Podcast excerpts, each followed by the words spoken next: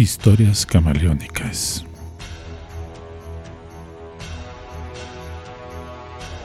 La siguiente historia está basada en hechos reales. Se han cambiado los nombres de los protagonistas respetando su privacidad. ¿Alguna vez has tenido que decidir entre el bien y el mal? ¿Pensaste en las consecuencias?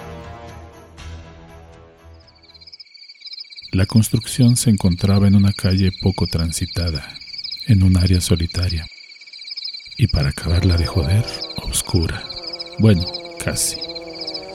Pero la pequeña lámpara de alumbrado público apenas sí podía competir contra una veladora. Ganaría la veladora sin duda. La oscuridad de la noche reinaba en toda la zona. Mis amigos, si así se les puede llamar, y yo estuvimos planeando toda la tarde el atraco. Habíamos pasado la tarde recorriendo el lugar, identificando los puntos vulnerables, las puertas, ventanas, portones, bardas y toda la construcción para no fallar. Inclusive detectar si tenían vigilancia o cuando menos perro o algún animal que lo pudiera cuidar. Nada. Todo estaba en condición perfecta para cometer el ilícito. Quedamos de vernos en el lugar, pasada la medianoche, cuando empezaba lo más quieto de la madrugada. La ansiedad no es buena compañera, porque se apodera de ti y se convierte en estrés, cosa que no conviene para esta clase de actividades. Cuerpo caliente y sangre fría es lo que se debe tener en esos momentos.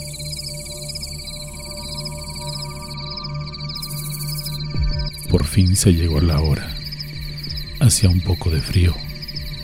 Aún no era momento de que entrara la madrugada, pero extrañamente no se sentía la baja temperatura. Llegamos desde distintos puntos sin que diéramos pistas de que planeábamos algo. Éramos tres delincuentes en formación se aproximaron ellos dos y con señas me indicaron que me aproximara. Volté para todas direcciones asegurándome que nadie viera la actitud sospechosa de este trío. Los dos compañeros fueron los que iniciaron la acción. Uno se colocó con las manos en forma de concha para que el cómplice colocara su pie y salir impulsado en forma de catapulta hacia arriba de la barda. Inmediatamente se moviliza el segundo amigo a tratar de alcanzarlo. De un brinco estira su brazo y lo logra. Ya encima de la barda, me movilizan para que los alcance de un buen salto, alcanzo a escalar hasta la parte superior de la construcción. Todo se realizó de manera muy discreta, tal como se había estudiado. Ahí decidimos quiénes iban a entrar al lugar y quién sería el vigía, me tocó ser lo segundo. No sé si fue la mejor opción, porque de habernos descubierto yo sería el primero en caer. Eso parece ser no le importó mucho a mis compañeros. Tal vez o eran más temerarios o ya tenían alguna ruta de escape que obviamente no se preocuparon en decírmelo. Se introdujeron a la construcción sigilosamente. Se internaron en el lugar con mucha seguridad Quiero creer que ya conocían la construcción, debido a que a pesar de la oscuridad los muchachos se movían a su entera seguridad. Bajaron a lo que parecía un pequeño corral. Había algunas mallas donde se aguardaban algunos animales pequeños, pollos, gallinas, guajolotes, hasta unos palomos estaban en el lugar.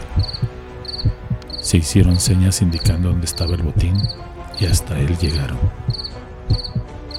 Mientras, en mi interior latía el corazón acelerado. No lo podía evitar. Volteaba constantemente alrededor nervioso. Cualquier ruido por leve que fuera me alteraba. Era demasiado estrés. ¿Y por qué no decirlo? Estaba muy asustado. Era la primera vez que yo hacía algo así. Casi a punto de un colapso nervioso. Veía el actuar de los compañeros que estaban obteniendo su premio. Me sudaban las manos profusamente. Cuando vi que venían hacia mí, rápidamente les ayudé a que escaparan de la misma manera en la que habían entrado. Ahora y ahora yo era su vía de salida. Me lanzan el botín y cuando lo puse al lado de mí sobre la barda me vino un loco pensamiento. ¿Y si los dejaba ahí? ¿Que no pudieran subir y yo escapar con el producto del robo? No era mala idea, pensé, aunque después podría irme peor con ellos, como enemigos no me convenía. Me dieron la mano uno a uno y los ayudé a salir de ahí. Bajamos rápidamente de un solo brinco. Ya no medimos distancia, lo importante era huir de inmediato. Las carcajadas de satisfacción se escuchaban por toda la calle.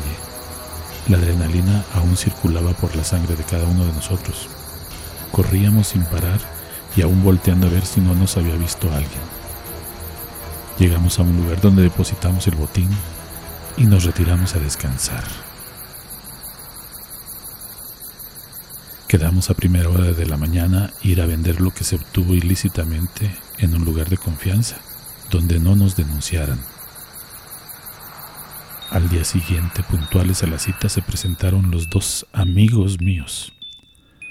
Pasamos por lo obtenido en el hurto y nos dirigimos al negocio donde estábamos seguros que nos darían un buen pago por la mercancía o cuando menos lo justo. Llegamos al sitio y hablamos con la señora dueña del local, para que nos aceptara la mercancía y al momento que observó lo que le estábamos ofreciendo, un sudor frío recorrió mi espalda.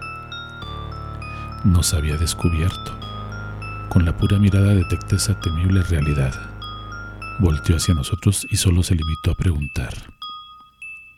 ¿Quieren efectivo o en especie?